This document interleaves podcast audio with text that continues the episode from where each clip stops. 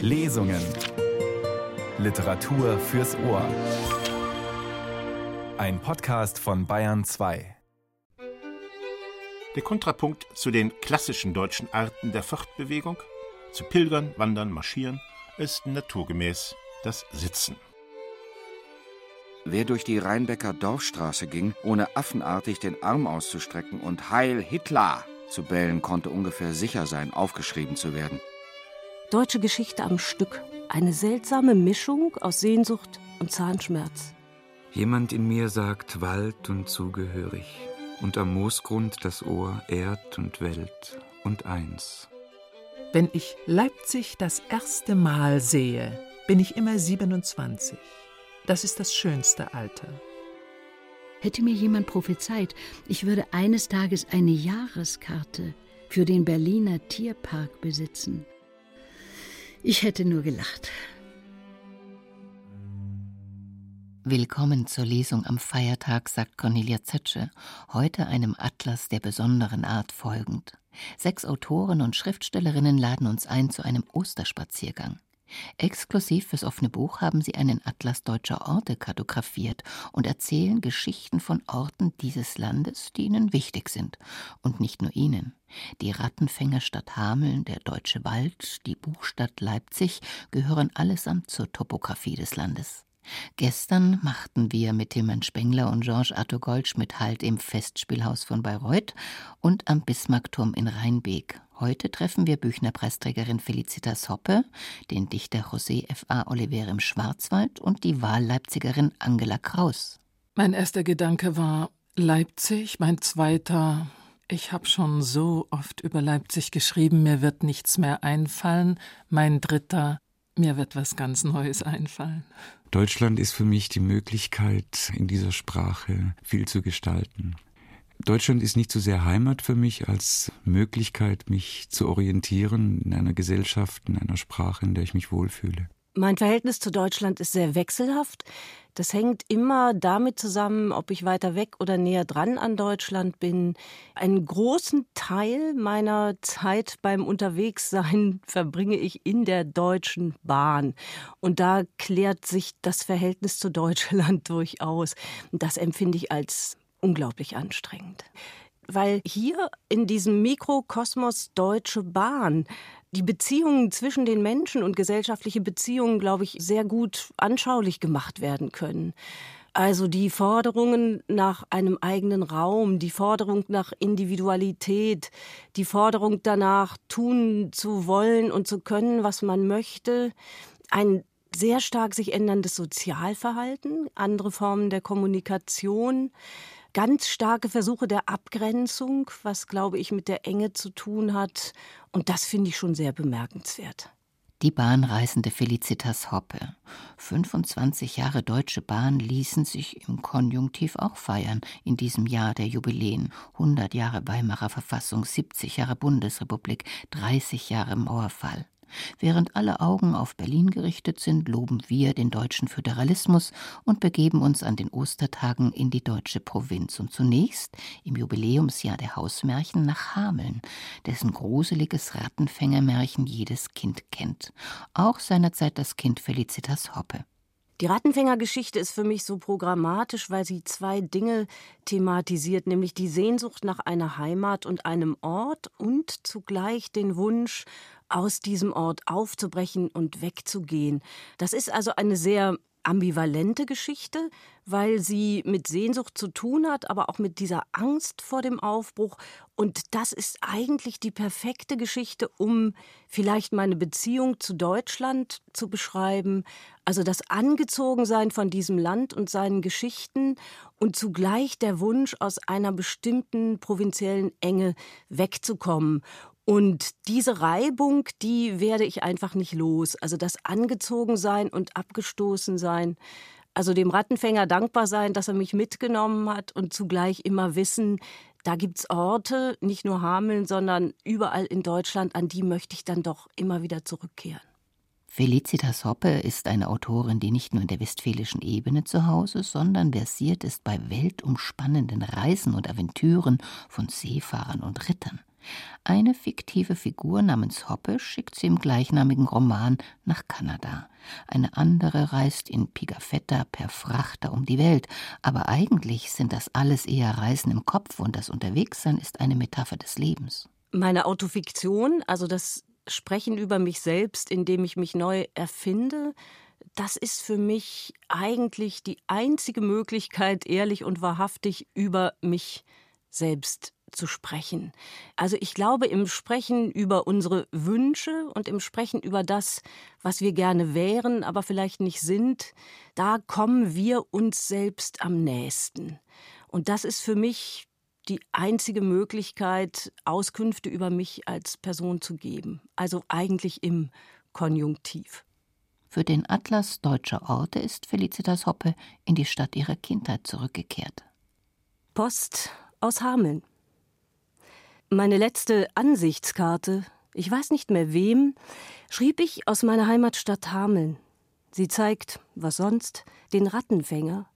Kühn ins Grüne geschnitten die Mütze, Flöte voran, das linke Turnerbein steil in die Höhe gestreckt, dahinter unter grauen Kapuzen, Wurst in der linken, Brot in der rechten, eine lange Kette spitzfindiger Ratten, die erst in der Weser ersaufen müssen, um danach frisch gebadet zurückzukehren. So jedenfalls stellte ich mir das als Kind vor, als ich noch davon träumte, selbst eine Ratte zu sein, wasserdicht eingenäht in ein hellgraues Fell, um endlich meinen eigenen Auftritt zu haben, wenn sich an Sonntagen zwischen Mai und September, immer mittags um zwölf, der Rattenfänger im Hamelner Freilichtspiel den Weg durch tausend Touristen bahnt, bis nach vorn auf den Platz vor dem Hamelner Hochzeitshaus, wo er immer wieder von vorn verspricht, die Stadt von ihrer Not zu befreien. Auch jetzt, 725 Jahre später, im großen Jubiläumsjahr Deutschlands, hat man sich schnell auf einen gewissen Lohn geeinigt. Der Rattenfänger zieht seine Pfeife heraus und pfeift. Die Ratten und Mäuse kriechen aus Häusern und Kellern und sammeln sich um den Pfeifer herum. Er los, der ganze Haufen ihm nach, an die Weser. Dort schürzt er seine Kleider, tritt ins Wasser und die Tiere ihm nach ertrinken alle. Von ihrer Plage befreit verweigern die Bürger unter allerlei Ausflucht bis heute den Lohn. Der Mann geht fort. Aber im Juni, gegen morgens um sieben, nach andern allerdings erst mittags, erscheint er wieder, jetzt in Gestalt eines Jägers, das Gesicht schrecklich und schön, mit einem roten Hut auf dem Kopf und lässt wieder seine Pfeife hören. Diesmal keine Ratten und Mäuse, sondern Jungen und Mädchen und wieder der ganze Schwarm ihm nach durch das Ostertor und von dort hin zum Berg, der bei uns nach wie vor Koppenberg heißt und sich vor ihnen öffnet, um sich danach für immer zu schließen. Das alles hat ein Kindermädchen gesehen, das von fern mit einem Kind auf dem Arm umkehrt und das Gerücht in die Stadt bringt. Jetzt erhebt sich ein großes Schreien und Weinen. Kundschafter werden zu Land und Wasser und Luft an alle möglichen Orte geschickt, aber alles umsonst. 130 bleiben für immer verloren. Nur zwei sollen, wie einige behaupten, sich verspätet haben und also zurückgekommen sein. Das eine blind und das andere stumm. Das Blinde kann aber den Ort nicht zeigen und das Stumme keine Geschichte erzählen. Und dann ist da noch ein kleiner Junge im dünnen Hemd, der umkehrt, um seinen Mantel zu holen. Als er zurückkommt, sind die anderen längst verschwunden. Dieser Junge bin übrigens ich. Denn ich bin im Dezember geboren und rechne auch im Sommer mit Kälte. Aber sobald ich anfange, von meinem Mantel zu sprechen, gibt es Streit meine Schwester behauptet, ich käme in dieser Geschichte nicht vor. Ich hätte mich und den Mantel nur dazu erfunden, um mich in Hameln wichtig zu machen, weil ich als Kind keine Ratte sein durfte. Auch sei das stumme Kind gar nicht stumm gewesen, sondern einfach nur lahm, wie das Figurentheater an der Fassade des Hochzeitshauses beweist, wo sich dreimal täglich eine Plattform aus der uralten Mauer schiebt, auf der auch die Kinder zu sehen sind, die nicht schnell genug waren, um mitzukommen. Ein lahmes, auf steile Krücken gestützt, den traurigen Kopf fällt ein Tuch zusammen, eine seltsame Mischung aus Sehnsucht und Zahnschmerz und ein blindes, die leeren Augen nach oben verdreht, das sich am Mantel des Lahmen festhält. Aber warum soll ich dem Figurentheater mehr trauen als der Geschichte selbst? Wenn in Hameln überhaupt niemand weiß, ob die Kinder, die der Rattenfänger nicht mitnehmen wollte, blind und taub, taub und lahm, lahm und stumm, stumm und blind, blind und lahm oder nicht einfach nur taubstumm sind. Sowieso schaut man besser nach vorn als zurück, weshalb man in Hameln, belehrt durch den Aufbruch der Kinder, wenig später beginnt ein Gefängnis zu bauen, in dem alle verschwinden, die nicht schnell genug für den Koppenberg sind. Erst Stockhof, dann Strafanstalt, dann Karrengefängnis und Zuchthaus, am Ende eine düstere Hinrichtungsstätte, deutsche Geschichte am Stück. Eine seltsame Mischung aus Sehnsucht und Zahnschmerz bis eines Tages, kurz nach der Wende, ein Prahlhans vorbeikommt und verspricht, die Stadt für immer von ihrer Last zu befreien. Man einigt sich schnell auf den Preis, eine deutsche Mark und der Mann ist dabei.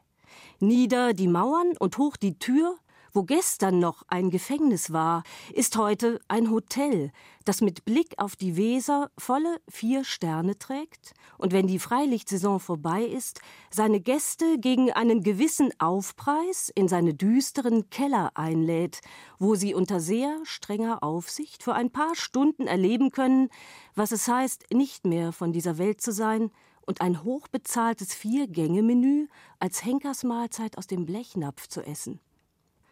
Ich selbst bin allerdings nie dabei gewesen, denn ich komme nur noch selten nach Hameln. Und für den Fall, dass ich komme, muss ich nicht ins Hotel.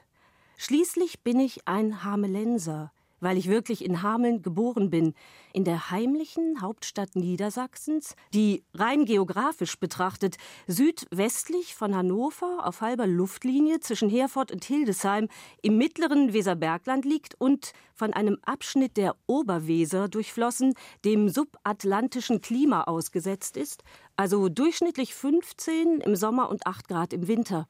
Niemals zu viel und immer zu wenig. Eine unsichtbare Glocke von Geiz hängt über der Stadt und ihren Bewohnern, die viel von Fußgängerzonen und Geschäften, dafür wenig von Geschichte und Kunst verstehen. Zu milde Winter und zu feuchte Sommer, was auf Dauer nicht glücklich, sondern sehr melancholisch macht, bis die große Langeweile beginnt, gegen die nur die alten Märchen helfen oder der Wunsch, wieder Kind und Ratte zu sein, Brot in der linken, Wurst in der rechten, um wenigstens kurz aus der Stadt zu verschwinden und frisch gebadet zurückzukehren. Denn dem subatlantischen Klima zum Trotz liebe ich meine Heimatstadt Hameln und das Wieserbergland, das sie freundlich umgibt. Ich liebe den Koppenberg und meine strenge Schwester, die zwar nicht in Hameln geboren ist, aber die Gegend viel besser kennt als ich und aus Angst, dass ich Hameln vergessen könnte, mich unerbittlich immer wieder von vorn die umliegenden Dörfer aufsagen lässt. Afferde und Bannensieg, Halvesdorf und Hastenbeck, Haferbeck und Hillichsfeld, Holtensen und Hope, Klein und Großberkel, Rohrsen und sonst wo, Tündern und Unsen, Wangelist, Wehrbergen, Wellihausen, Lauter Orte, und es gibt noch viel mehr davon, deren Bewohner immer noch darauf warten, dass eines Tages einer vorbeikommt in grüner Mütze und die Flöte zum Himmel, der ihnen auch ohne Mantel das Angebot macht, kurzfristig hinaus in die Welt zu gehen. Felicitas Hoppe und ihre Kindheitserlebnisse mit dem Rattenfänger von Hameln. Wer von Deutschland spricht, muss von Leipzig reden, der Buch- und Bürgerstadt, der Universitäts-, Messe- und Heldenstadt. Luther disputierte hier mit Eck, Bach komponierte hier. Um die Ecke der Thomaskirche auf dem Marktplatz wurde 1824 der historische Wojzeck hingerichtet, der seine Geliebte erstochen hatte und Stoff für Büchners berühmtes Dramenfragment wurde. Angela Kraus wohnt hier, die Wahlleipzigerin aus Chemnitz, die Bachmann und Hermann Lenz Preisträgerin. Wenn sie nicht gerade Milliarden neuer Sterne in New York zählt oder durch Triest streift, ist Leipzig ihr Thema. Dass Leipzig nach 89 die Nachwendegesellschaft, der Alltag einer Poetesse in einem französischen Restaurant wie im neuen Roman Der Strom. Aber innere Räume sind wenigstens so wichtig wie reale Orte für ihre traumwandlerischen Sequenzen von Wirklichkeit und Wirklichkeitsverlust. Und so klingt es, wenn Angela Kraus im Atlas deutscher Orte Leipzig betrachtet. Wenn ich früh aufwache und lange genug inwendig im Dunkeln herumschaue, finde ich die Biegung, hinter der der Traum als Landschaft ausgespannt liegt.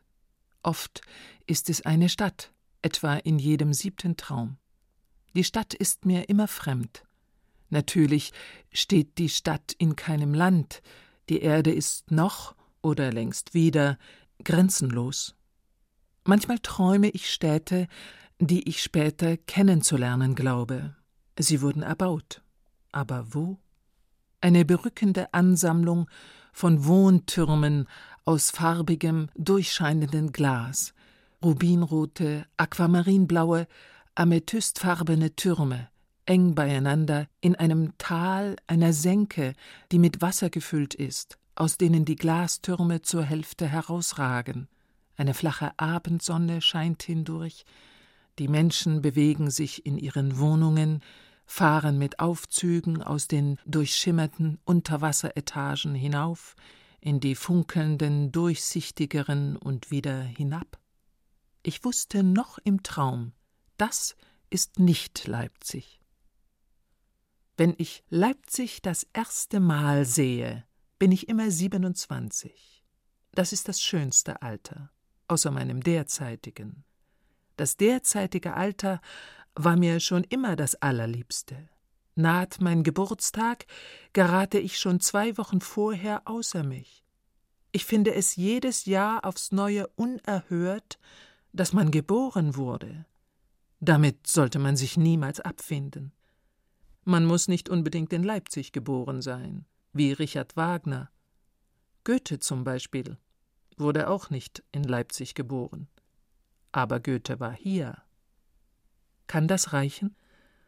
Uns reicht's, sagen die Leipziger. Er hat der Stadt die Bemerkung geschenkt, für die das Stadtmarketing einer Frankfurter Werbefirma einiges hinblättern müsste. Mein Leipzig lob ich mir, es ist ein Klein Paris und bildet seine Leute platziert im Hauptwerk. Drei Jahre eines noch minderjährigen Genies in Leipzig reichen aus, um der Welt jenen ins Bild gesetzten Begriff von dieser Stadt zu geben, der sie bewahrt vor dem grassierenden geistigen Verschwinden, das heißt vor der Verwechslung der unzähligen Städte, die von unzähligen ununterbrochen besucht werden. Auch ich kam nach Leipzig der Literatur wegen.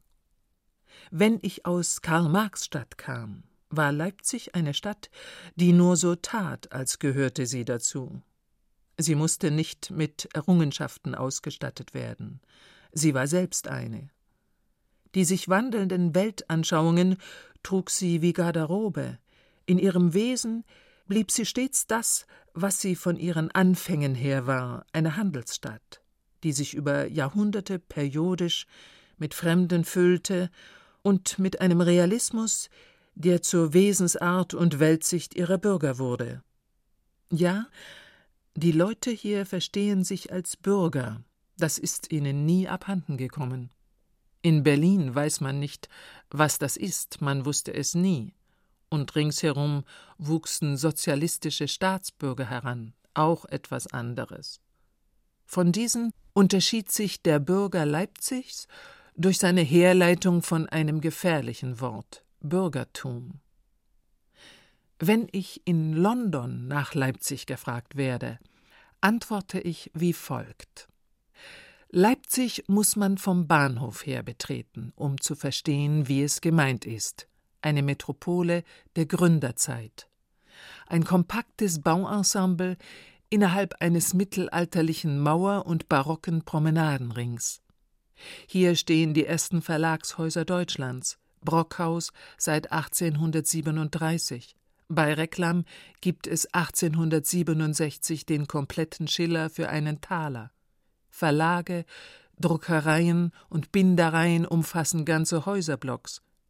Die Messestadt Leipzig ist der Mittelpunkt des Buchhandels und um 1915 die viertgrößte Stadt Deutschlands. Laut, mutwillig, werbewirksam, verlockend. Der Leipziger Hauptbahnhof, der größte Kopfbahnhof Europas. Ich sage das alles natürlich auf Englisch. Das hört sich heute irgendwie überzeugender an. Ich meine, in der Sprache von Starbucks und Online-Banking hört man ganz anders hin, einfach flüchtiger. Auch Städte haben ihre hohe Zeit. Und manche halten lange noch eine Strahlung davon. Dazu gehört Leipzig oder einen Phantomschmerz. Der flackerte auf, als die Buchstadt den letzten Rest des Brockhaus Verlages verlor. Wenn ich Leipzig mal vergesse, dann nur, weil Leipzig das jetzt verkraften kann. Manches vergesse ich nicht. Die Straßenfluchten im Süden oder im Osten mit tiefstehender Sonne, so wie sie Maler der Leipziger Schule festhielten. Mehr als Worte lassen diese Fluchten, die in zeitloser Melancholie daliegen, wie mit angehaltenem Atem, eins nach dem anderen im Betrachter entstehen. Den Ofenheizungsgeruch, den Industrienebel im November, das scharfe, aufmüpfige Ratschen, wenn jemand plötzlich die Gardine vors geöffnete Fenster zieht, ein Antennenwald im Wind und unsere Stimmen, unsere genauen, suchenden Worte. Ja, gesucht haben wir immer. Was in einer Stadt wie Leipzig ist, als manövriere man einen Ozeandampfer. Da schlingert und kippt nichts so schnell. Da ist Masse drunter, Geschichtsmasse. Und dann war es passiert. Eigentlich wie im Traum. Noch unwahrscheinlicher als im Traum. Allen Ernstes. Eine Revolution. In Leipzig in Szene gesetzt. Gewaltfrei, intelligent, leidenschaftlich, ausdrucksvoll bewegte sich die Bürgerschaft dieser Stadt, deren achthundertjährige Form beschwörend, auf den Linien der alten Festungsmauern voran, sich selbst und der Welt ein Bild gebend für den Moment, da Geschichte sich plötzlich weiterbewegt. Da erblassen meine Städte unter Wasser aus funkelnden Glastürmen. Das hätte ich mit siebenundzwanzig nicht zu träumen vermocht. Welch ein Glück, dass in diesem schönen Alter nicht alles zu Ende war weil doch immer noch was Schöneres kommt. Das sollte sich endlich mal herumsprechen. Wenn ich wieder einmal lange der restlichen Welt ausgesetzt war und ich kehre nach Leipzig zurück, kann es passieren, dass mir die Stadt ein wenig fremd geworden ist. Es ist nicht, wie Nahestehende vermuten, ein Zurückkommen ins Nest, ins Zuhause, ins warme, Vertraute. Ich erwarte noch etwas anderes. Eine Stadt wie Leipzig verdient es nicht, dass ich mich dort warm brüte. Sie ist seit Jahrhunderten Fremde, Ankommende, Abreisende gewöhnt. Dazu möchte ich auch immer ein bisschen gehören. Daran arbeite ich, also an mir selbst. Ich halte es für ganz wahrscheinlich, dass wer zweimal deutsche Geschichte gemacht hat, heimlich bestimmt schon Anlauf auf ein drittes Mal nimmt. So ist es, wenn Realisten träumen. Angela Kraus führte durch Leipzig und jetzt heißt es Durchatmen im Wald mit José F. A. Oliver, der uns zeigt, allen Unkenrufen zum Trotz, das Projekt Migration ist geglückt. Längst hat die zweite, die dritte Migrantengeneration die deutsche Sprache erobert und verändert. José F. A. Oliver etwa, ein deutscher Dichter mit andalusischen Wurzeln. Für ihn ist der Schwarzwald sein Zuhause, Deutschland seine politische Landschaft, Andalusien seine poetische Existenz mit den Versen Lorcas, den spanischen Wiegenliedern, dem Schmerz der Zigeunerweißen. José Oliver, der sich kopfunter in die Sprache stürzt und dann auftaucht im Sprachenmeer aus Spanisch, Deutsch, Andalusisch, Alemannisch, Französisch, Englisch. Ein Poeta Ludens, ein Fernlautmetz, wie er selber sagt, der die Wörter und Klänge bearbeitet und jetzt das Holz des Schwarzwalds. Schwarzwald, Wurzelleichte, ein Augenblickspoem im Frühjahr. Nicht greifbar, sage ich, die Architektur aus Wald und Schwarz und Sog ins Innere, als sei die dunkle Farbgewehr die insgeheime Weite und Flügelschlag der Sprache ein Alphabet der Hölzer. Und Rindenworte, die benennen, und werfen aus ihr Windgefieder, Kauz und Krächzen, Tannensegel, Rausch, der streift im Nadeltaumel erdgehäufter Wege, die Füße tragen fort die Altschneenarben, die Sehnsuchtschneisen offen, um einzutauchen ins Waldgedächtnis, ganz Flüsterton der Zeit, die geht, ins Hellere des Vermögens einst zu werden, werden wie in Erden, ein Klangvermächtnis Stille, Honigstille, die Nacht aufsagt und Tag ums Ich. Davor danach die Poesie der Lindenfahne und filigraner Sommervögel und scheue Früh Andacht der Rehe, am Waldrand futterwärts ihr Weidegang und Sonnenfäden. Sie sammeln sich auf Gräserrücken, so spurt der Morgen Leichtigkeit des Atems, der ein sich erliegendes der Winter ist, und Lautleibsohlen, wieder all die Nebelschwere und sich bald Resonanz der Blätter, in Sehnsuchtsmünder fortgepflanzt ein sich selber, zelebrierend ein wasserschieres Aufbegehren, Grünmetapher, bald Lichtflaum streuend, ein Taugrün ahnend, ein sich entdeckendes, sich Schatten fliehend, ein Andachtsgrün, ein aus- und eingeruhtes, in sich selber wiegendes und aufgeflogen, flügge werdendes im Grün der Nachtrandspuren, so leicht aus dem verborgenen Gebot der kauernden, sich schulternden Gehöfte aus Mensch und Tier, ein Überleben, das Ausschau hält, auch in Sprache. Land vertraut, ein Morgenkeimling, Wurzelgrund, ein Tabernakel, aus Höhlen, Baum und steingehöhlten Schichten erzählten Sagen, Blutregenpfade, aus den verästelten vier Jahreszeiten sich streckend, ein lustbehaustes, im Kuckuckschrei, in sich die Worte öffnend, ein Grünaltar, ein Hautgebet wie Kerzenschimmer Wärme, ich lernte einst den Wald, sein Grün auswendig mit Aug und Ohr, die sich den Unterschied ertasten durften, weiß Tannensamt den Horizont einholend, Windwipfel zittern und Kammlichtufer nach den Stürmen, um mich des Feingeruches zu erwehren, der Harz war, Tod und Morgenpuls, ein Dämmerfluss der Müdigkeit, fortflackerndes Wir bleiben weiter, die Briesenzweige zu berühren und nachzufahren, das Nachtgewicht zu zähmen. Ins Unbekümmert leise und jeder Tau, der existierte, auch ohne mich, und wie versöhnend das Gefühl, dass da ein anderes Gesetz als Alltagsleben, Höfe, Hütten und wurden mir die Moosreviere, ein sanftes Laken, ein Hautidyll und luftdurchwirkter Baldachin, ein Himmelläufer Blau, mir Dach, ein Seelendach, das Wort dagegen nur Hauch von Nähe, so wird, ist Nähe, Schutz der Fantasie, ein Rückgrat, Unterschlupf, die Hügel als Komplizen. Und niemals Angst vor Kettenhunden, Moorgestalten, ein Aufgehobensein vor jeder noch so schütteren Welt, hinter dem dorfgeheimen Schweigen, das ich furchte von Tal zu Tal, und nahm mit geschlossenen Augen die Nächte aus Lupinenfeuer, mit Heidelbeer getränkten Händen, und jeder taube Schattenriss brachte sich da ins Herz der Fragen, und Sprache war, die schöpfte sich und buchstabierte vor die Fichtenluft, die Zärtlichkeit wie Waldlichtungen, Zuflucht zwischen den Stämmen, deren Rindeherzen dehnten, die ich mit stillen Taschenmessern aus Namen eingeritzt, ganz rätselwacher Eichhörnchenaugen.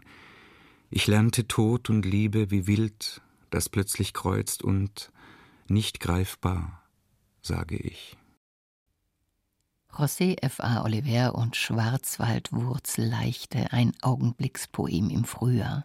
Exklusiv fürs offene Buch am Ostersonntag auf Bayern 2. Also nicht veröffentlicht, aber nachzuhören in unserem kostenlosen Podcast unter bayern2.de Lesungen.